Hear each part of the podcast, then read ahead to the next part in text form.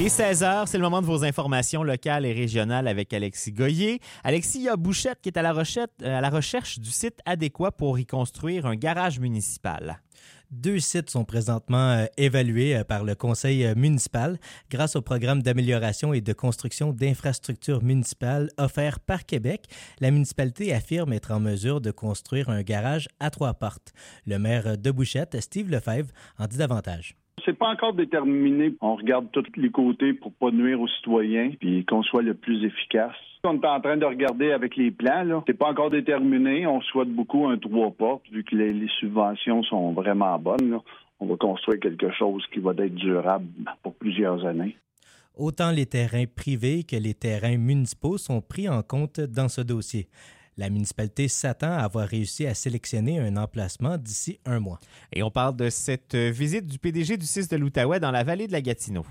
Le nouveau président directeur général du Centre intégré de santé et de services sociaux de l'Outaouais, Marc Bilodeau, était de passage dans la vallée de la Gatineau.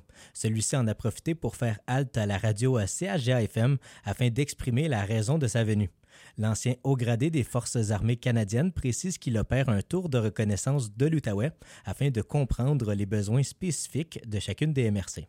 Ça me permet aussi, en plus, de connecter avec des partenaires locaux qui sont pas partie du CIS, mais qui, évidemment, sont, sont importants pour nous, incluant nos élus. J'ai eu la chance de rencontrer les élus de, la vallée avec la préfète, également euh, notre député provincial. Il faut que je bâtisse des bons ponts, des bonnes relations, puis un lien de confiance avec tous ces gens-là.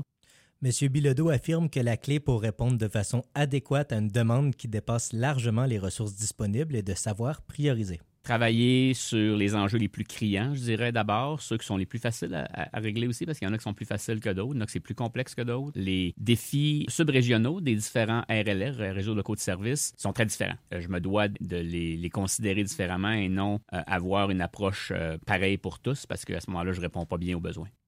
Le président directeur général mentionne également qu'il est nécessaire de consolider les services déjà en place dans la vallée de la Gatineau avant d'en implanter davantage. Et on parle maintenant de ce feu à clignotement rapide qui ben, viendra près du kiosque touristique à Gracefield, mais on ne sait pas nécessairement quand. À la mi-février, le maire de Gracefield s'exprimait sur la demande de la ville d'améliorer la sécurité près de son kiosque touristique. Le ministère des Transports et de la Mobilité durable a refusé l'installation d'une traverse piétonnière, mais d'accord pour l'installation de feux rectangulaires à clignotement rapide.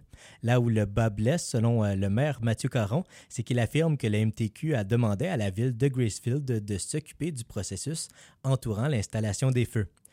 Euh, Sarah Benzadoun, porte-parole pour l'MTQ, explique qu'un délai de 3 ou 4 ans est nécessaire à la réalisation des travaux par le ministère.